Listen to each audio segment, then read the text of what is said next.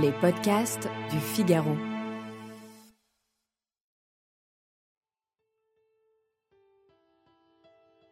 Nous sommes nés au bord de votre Beauce plate, et nous avons connu dès nos premiers regrets ce que peut receler de désespoir secret un soleil qui descend dans un ciel écarlate. Amis de la poésie, bonjour, et bonjour Alexandre de Vitry. Bonjour.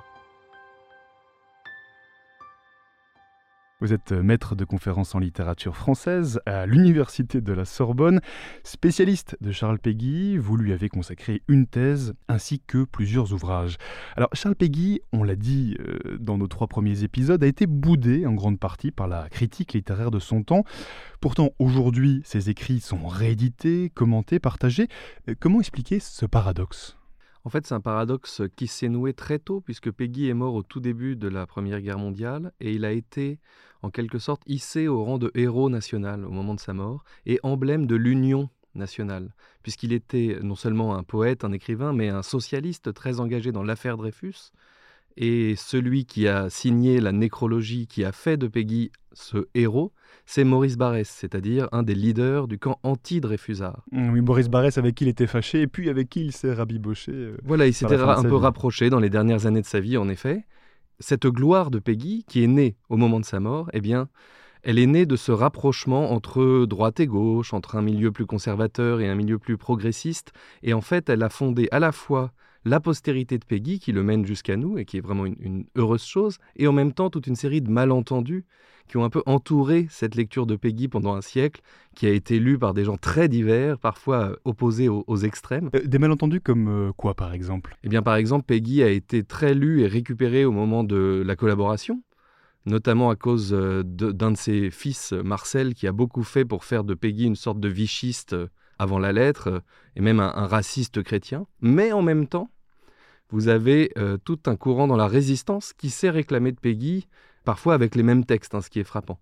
Donc voilà un malentendu, par exemple, c'est de tirer euh, Peggy de ce côté-là, lui qui fut toute sa vie un, homme de gauche, même s'il a beaucoup euh, évolué par ailleurs. Alors on vient de raconter l'histoire de Charles Peggy dans les premiers épisodes. C'est quelqu'un qui peut sembler paradoxal, au premier abord du moins. Il était socialiste, anarchiste, catholique, nationaliste. alors pas tout ça en même temps, mais tout ça au fur et à mesure de sa vie. Est-ce que Peggy, au fond, ne s'est pas contredit lui-même en fonction des de sa vie? Alors peut-être une toute petite nuance d'abord, c'est que le mot nationaliste, je pense, il l'aurait refusé, mais il aurait dit patriote ou quelque chose d'autre. Voilà, parce que nationalisme, à son époque, ça désigne un courant bien précis euh, autour de Charles Maurras et qui n'est vraiment pas euh, la sensibilité de Peggy. Mais bon, c'est euh, un détail. En revanche, Peggy, lui, a toujours dit ne pas s'être renié, ne pas avoir changé, s'être simplement approfondi. Hein. Le mot qu'il utilise, c'est le mot d'approfondissement. C'est-à-dire qu'il il dit avoir rencontré le christianisme au bout de son socialisme, dans un approfondissement de sa recherche autour de la question de la souffrance de l'autre, hein, puisque au fond c'est ça qui était le moteur de son socialisme, eh bien il y avait le Christ et le christianisme, hein, la conversion. Conversion qui elle-même est restée paradoxale, puisque Peggy a refusé de se marier à l'Église, Peggy n'a jamais pu euh, communier après euh, sa conversion, n'a jamais, renoué avec les sacrements, même s'il était baptisé, donc c'est un chrétien des, des marges, et qui d'ailleurs n'a pas été très bien accepté par les milieux catholiques de son époque, qui étaient ses adversaires de la veille dans tous ses combats politiques, et qui ne l'ont accueilli euh, que bon gré mal gré, et c'est plutôt après sa mort, notamment dans l'entre-deux-guerres, qu'il a commencé à être lu chez les catholiques, et puis dans la deuxième moitié du XXe siècle, beaucoup plus. Hein, et aujourd'hui, c'est presque un, docteur de l'Église, en quelque sorte, on a l'impression. Est-ce qu'on peut dire qu'il a concentré, en quelque sorte, Charles Peggy, toutes les contradictions de son époque? En quelque sorte, en tout cas, il avait quelque chose de très poreux, c'est-à-dire qu'il était sensible à tout. Il était sensible à tout, et tout ce qui se passait dans son temps le traversait en quelque sorte. Et il ne faut pas oublier que c'était un directeur de revue, et dans sa revue, il accueillait des plumes en fait assez diverses. Et les cahiers de la quinzaine. Les cahiers de la quinzaine, dont il était le, gérant et le maître d'œuvre. Et ces cahiers étaient une sorte d'observatoire de l'époque. Hein. Tout y passait, même si c'était des cahiers essentiellement républicains. Et euh, c'est aussi cela qui l'a rendu si sensible à tout, euh, comme un sismographe en quelque sorte, de toutes les, tendances de son temps qui en effet l'ont traversé à un moment ou à l'autre. Mmh. Votre thèse de doctorat portait sur la solitude euh, de Peggy. Il était très seul à plusieurs moments de sa vie. Il était très seul et en même temps c'était un homme qui aspirait à l'amitié, au lien, et même c'est un penseur du lien. La pensée de Peggy est une pensée de ce qu'il appelle la communication sociale quand il se convertit, de la communion, hein, toutes ces figures de la communauté, du lien avec autrui, de l'amitié et de l'amour qu'on trouve célébrés chez lui de, diverses manières. Et pourtant, il est seul. Il peut faire penser à un autre grand écrivain de notre patrimoine de ce point de vue, c'est Rousseau. Rousseau aussi qui est un grand penseur du lien, et qui s'est retrouvé seul. Alors Rousseau est peut-être plus paranoïaque encore que ne pouvait l'être Peggy, et, l'un et l'autre sont sans doute en grande partie responsables de cette solitude, comme s'ils étaient chacun l'un et l'autre le plus sociable des hommes et qu'ils étaient condamnés à la solitude par une forme d'intransigeance. Alors justement, est-ce que cette euh, intransigeance euh, qu'avait Peggy, euh, est-ce que ce n'était pas aussi une stratégie de sa part? Est-ce que Peggy n'avait pas aussi, n'était pas aussi un dissimulateur quelque part? Il compartimentait très fort les différents aspects de sa vie, par exemple? Alors, dissimulateur, je ne dirais pas cela. Une stratégie Peut-être, mais je pense qu'il était très maladroit en tant que stratège. C'est-à-dire que Peggy a voulu réussir. Hein, Peggy a voulu devenir un, écrivain connu, célèbre, élu. Il a espéré obtenir des prix littéraires qui lui ont presque systématiquement échappé. Il a espéré rencontrer le succès public et ça lui a échappé. C'est un mauvais manœuvrier. Hein. En revanche, un pas un très bon stratège. Un mauvais stratège, à, n'en pas douter. Euh, en revanche, en effet, vous dites qu'il compartimentait et ça, c'est assez juste. C'est-à-dire que euh, beaucoup des gens qui ont connu Peggy ont été très marqués par sa figure parce que c'était quelqu'un qui marquait énormément ceux qui le rencontraient et donc en ont témoigné. Donc on a beaucoup de traces écrites en fait de euh, qui nous disent un peu qui était Peggy. Or, c'est ces traces écrites qui nous montrent que Peggy différait beaucoup, variait beaucoup selon ses interlocuteurs. Donc pas, il a pas seulement varié au fur et à mesure de sa vie, hein. il variait dans une même journée en fonction de celui à qui il parlait. Mais moi, je ne vois pas là malice ou dissimulation. Je pense plutôt que c'est un homme d'une très grande complexité et que cette complexité, justement, elle trouvait à se manifester dans cette espèce de kaléidoscope qu'il était comme homme social, si vous voulez, homme dans ses relations euh, avec les autres. Parlons un peu de, poésie, si vous le voulez bien, Alexandre de Vitry. La majeure partie de la production poétique de Charles Péguy date de la fin de sa vie. Quels sont pour vous ses poèmes les plus importants? Alors c'est un poète peu euh, particulier parce que euh, tout ce qu'il écrit comme poésie ne se présente pas forcément comme de la poésie. À mon avis, le texte en tout cas qui est le plus euh, époustouflant et peut-être la porte d'entrée la, la plus remarquable pour découvrir son œuvre poétique, c'est un texte qui se présente comme un mystère, c'est-à-dire une espèce de pièce de théâtre d'un genre très ancien, et qui s'appelle Le Porche du mystère de la deuxième vertu, hein, dans une série de textes qui s'appelle Les mystères, qui est un texte qui est consacré à l'espérance. On pourrait parler de vers libre, hein, c'est-à-dire qu'il ne s'agit pas, il s'agit pas de, prose, il ne s'agit pas non plus de vers dont on pourrait décompter les syllabes, mais d'une sorte d'écriture très libre, extrêmement émouvante, extrêmement libre euh, dans sa forme, comme son nom l'indique, euh, et, très frappante. Mais par ailleurs, il y a aussi chez, chez Peggy une écriture parfois très rigoureuse de l'alexandrin. Notamment, il y a un poème très déroutant, qui est le dernier grand poème de Peggy, qui s'appelle Ève, qui est une très longue suite de quatrains, difficile d'accès, mais qu'on peut lire euh, petit morceau par, par petit morceau, qui raconte une sorte d'épopée de l'humanité, tout en alexandrin. Hein, et en alexandrin euh, extrêmement rigoureux et, ce qu'il y a de plus classique. Hein. Donc vous voyez, on a un peu les deux extrêmes de la poésie telle qu'elle peut s'appréhender à l'époque de Peggy, sans aucune règle, ou au contraire avec les règles les plus rigides. Est-ce qu'on peut rattacher Charles Peggy à un ou plusieurs mouvements littéraires en particulier? Eh bien, je pense que absolument pas. Et ça, c'est ce qui fait aussi sa richesse, c'est qu'il est un, il écrit au moment de l'explosion des avant-gardes. On est quelques années avant euh, Dada et le surréalisme, mais dans un frémissement de modernité. C'est les mêmes années qu'Apollinaire, par exemple. Hein. Et donc, ce sont des, poètes, euh, Apollinaire ou d'autres, Jules Romain, bon, différents poètes qui écrivent à ce moment-là, qui se pensent, eux, de manière très consciente, comme euh, pris dans une modernité, dans un moment historique particulier de rénovation de la poésie, en ayant conscience de venir après Rimbaud, euh, après Mallarmé, bon, enfin dans une conscience voilà très forte de la modernité, alors que Peggy pas du tout. Et ça c'est très singulier de sa part et très typique de Peggy, c'est qu'il considère qu'il est un classique, qu'il est une sorte de contemporain de Corneille ou de La Fontaine. Hein. Or, quand on le lit, on est au contraire dérouté par la très grande modernité formelle hein, de son écriture, en prose comme en poésie euh, d'ailleurs, comme si euh, Peggy était beaucoup plus moderne qu'il ne le savait lui-même, ou alors que sa modernité était telle qu'elle ne pouvait s'exprimer que dans la contradiction, qu'en se cachant elle-même.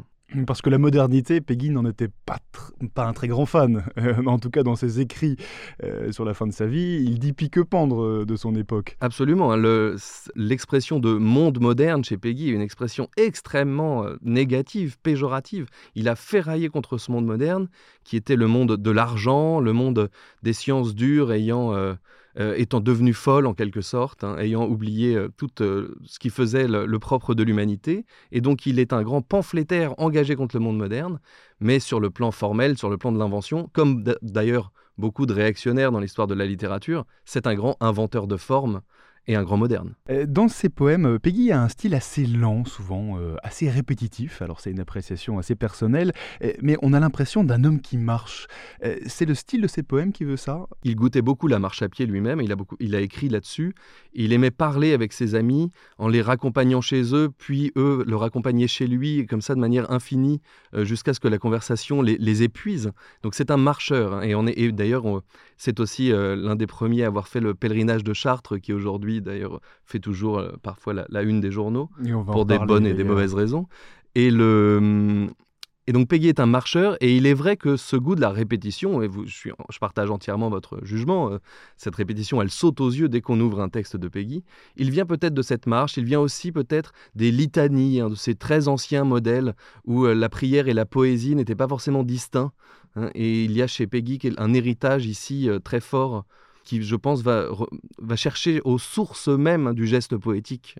J'aimerais évoquer avec vous euh, aussi, puisque vous en parlez, la conversion de Peggy au catholicisme, euh, parce que c'est aussi à ce moment-là qu'il se met, qu'il se remet à écrire des poèmes vers 1910. Euh, on parle beaucoup de son pèlerinage à Chartres, vous l'évoquiez. en réalité, sa conversion au catholicisme se fait sur des années. Oui, c'est quelque chose de progressif qui s'opère, si on veut raffiner, vers 1907-1908 et dont il ne fait publicité que un peu plus tard, en 1910, comme vous l'avez dit.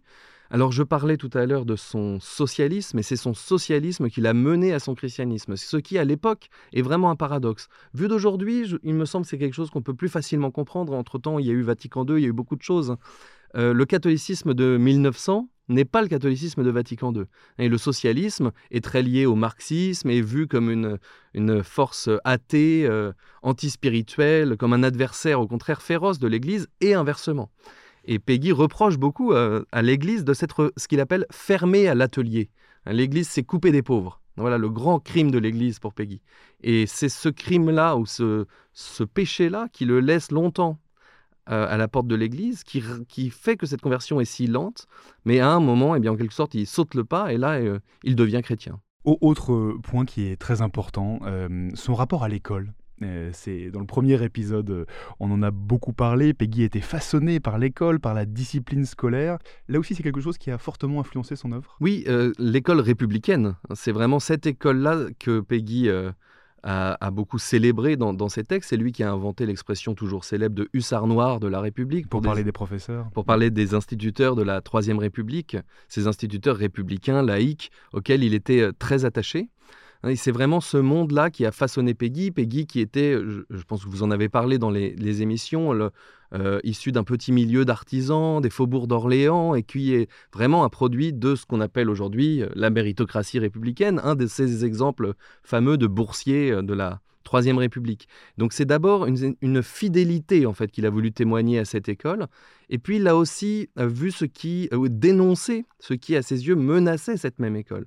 Donc il est à la fois un de ceux qui a le plus rendu hommage à cette école de la République et un de ceux qu'il a le plus défendu devant tout ce qui paraissait la mettre en danger ce qui d'ailleurs est une des raisons pour lesquelles on lit encore beaucoup Peggy aujourd'hui. Aujourd'hui où l'école est toujours un sujet très vif, très sensible dans nos sociétés, qui ne cesse de faire débat pour mille raisons, eh bien Peggy est un de ceux qui peut nous permettre de nous orienter dans ces débats. Bien sûr, les débats ne sont pas les mêmes, les problèmes qui se posent euh, aux enseignants, aux enfants, aux parents d'aujourd'hui ne sont plus les mêmes. Néanmoins, eh bien, euh, je pense qu'il est un bon compagnon de route pour euh, s'orienter dans ces questions difficiles. Un bon compagnon de route pour les écoliers? Aussi. Pour les écoliers qui ont le goût de la lecture. Euh, Alexandre de Vitry, euh, on parle de l'héritage de, de, Charles Péguy, ce qu'il a marqué. Euh, est-ce qu'on peut faire l'hypothèse que les conditions de vie matérielles difficiles Vraiment, on, l'a raconté dans le podcast, il était euh, dans la dèche, passez-moi l'expression. Est-ce qu'on peut faire l'hypothèse que les conditions de vie de Charles Péguy ont joué dans l'évolution de sa pensée? Il y a une forme de colère chez Péguy, une forme de colère, et si j'étais même plus sévère, une forme d'aigreur à certains égards, qui lui vient aussi de ses difficultés financières, de sa difficulté à mener la barque des cahiers de la quinzaine, de sa difficulté à vendre ses livres, hein, et parfois de sa difficulté à rapporter assez d'argent pour faire vivre sa famille et une partie de sa belle famille qui vivait également chez lui, sachant que sa famille famille, qui plus est, vivait assez mal la conversion de Peggy, puisqu'il s'était converti tout seul, et qui venait d'un milieu très euh, athée, hein, même anti-catholique à, certains égards, même si sa femme et ses enfants sont la convertis après sa mort. Euh, mais donc la situation de Peggy est une situation très tendue très tendue, une tension matérielle, une tension spirituelle, une tension aussi dans son rapport avec ses amis, justement, avec qui il a rompu euh, pour la plupart d'entre eux. Avec sa mère aussi? avec sa mère, avec qui il avait une relation également très difficile. Enfin, bon, Peggy était difficile, on va dire ça, elle était un peu un, mauvais coucheur.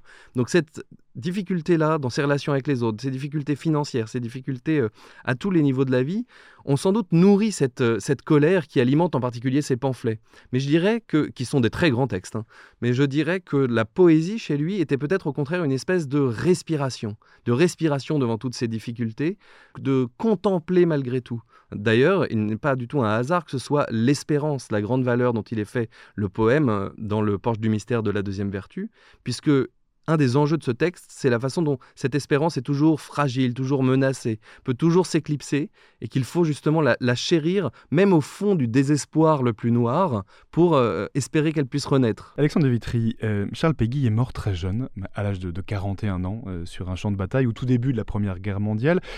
je vais être un peu iconoclaste, mais est-ce que ça n'a pas contribué aussi à bâtir sa légende, celle d'un poète maudit, un peu comme Baudelaire par exemple? Maudit, peut-être pas pour les mêmes raisons que Baudelaire, puisqu'il n'y a pas l'espèce de parfum un petit peu séduisant de la malédiction baudelairienne, plus pas capiteuse, euh, avec euh, les paradis artificiels, la prostitution. Au contraire, Peggy était plutôt puritain, pourrions-nous dire. Voilà, c'est une autre forme de malédiction. Mais on a beaucoup célébré, en effet, le Peggy mort au champ d'honneur, mort euh, de manière un peu providentielle, puisqu'il était dans, une sorte d'impasse existentielle, idéologique, et, et puis, c'est presque trop beau, cette mort. Voilà, tout d'un coup, Peggy est statufié en héros. Moi, je serais plutôt de ceux qui regrettent cette mort. Je pense que Peggy était encore en gestation de lui-même. Le Peggy des toutes dernières années est un Peggy vraiment très frémissant. Ses textes euh, brûlent d'une œuvre encore à venir, qui n'est pas venue à cause de cette mort bête, puisque Peggy est mort bêtement. Il est mort parce que, au début de la guerre, les officiers restaient debout devant leurs hommes. Il était lieutenant de réserve. Et donc, euh, comme beaucoup d'officiers dans les tout premiers jours du conflit, il a été décimé bêtement par une balle. Est-ce qu'on peut dire que Charles Péguy est inclassable euh, Est-ce qu'on peut dire que c'est un idéaliste qui n'a jamais fait de compromis? Oui, il a tout fait pour ne pas se compromettre. Il est inclassable à n'en pas douter, mais c'est le cas souvent des écrivains. L'histoire littéraire est pleine de ces inclassables. Vous mentionniez Baudelaire tout à l'heure, c'en est un également. Et c'est peut-être ce qui lui permet de si bien résister, au fond, à l'usure du temps. Peggy était un homme de son temps, plongé dans son époque, comme peu d'hommes de son temps, et néanmoins, il résiste au temps qui passe, et je crois que c'est justement parce qu'il était si inclassable. Une toute dernière question, Alexandre de Vitry. Vous avez beaucoup travaillé sur Charles Péguy, vous lui avez consacré une thèse, plusieurs ouvrages aussi, je l'ai dit. Et qu'est-ce qui vous intéresse tellement Qu'est-ce qui vous a tellement touché dans son œuvre pour lui consacrer autant de temps? Bah, Ce que je peux vous répondre, c'est que le déclic qui m'a donné tant envie de travailler sur Peggy alors que je ne le connaissais à peine, que je le connaissais à peine, c'est en ouvrant son œuvre, je, m'attendais à trouver quelque chose d'extrêmement classique, un peu cristallin, un peu transparent, à cause de cette image très Troisième République, de poètes catholiques enseignés dans les, les collèges euh, de religieuses. Voilà, je m'attendais à une sorte euh, de d'Anatole France catholique, quelque chose de cet ordre. Et en ouvrant Peggy, j'ai découvert un auteur extrêmement déroutant, qui a une façon d'écrire qu'on ne trouve nulle part ailleurs. Cette répétition euh, qui fait euh, le fond de son style est très troublante la première fois, et ce caractère expérimentateur complètement singulier m'a fasciné et euh, était tellement en décalage avec l'image un peu, un, peu, usée, un peu passée qu'il pouvait avoir par ailleurs, que c'est cela qui m'a fait décider immédiatement de consacrer autant d'années que possible à, à son œuvre. Voilà. Et vous pensez qu'il peut encore nous parler aujourd'hui? Plus que jamais. Je pense que Peggy est vraiment un auteur pour le 21e siècle. Eh bien, merci beaucoup Alexandre de Vitry. Un dernier mot? Eh bien, je vous invite donc à lire Peggy, à lire Le Porche du mystère de la deuxième vertu et également une autre porte d'entrée euh, très riche dans l'œuvre de Peggy, c'est du côté de sa prose, son essai Notre jeunesse, qui existe en, poche, hein, donc il est très facile de se procurer et qui vous donnera euh, une belle euh, ouverture dans l'œuvre de Peggy également. Eh bien, merci beaucoup Alexandre de Vitry. Je rappelle que vous êtes euh, maître de conférence en littérature française à l'Université de la Sorbonne et spécialiste de Charles Péguy. Merci d'être venu dans le moment poésie. Merci à vous. Merci d'avoir écouté ce podcast. Je suis Alban Barthélemy, journaliste au Figaro. Vous pouvez retrouver le moment poésie sur Figaro Radio, le site du Figaro et sur toutes les plateformes d'écoute. À bientôt.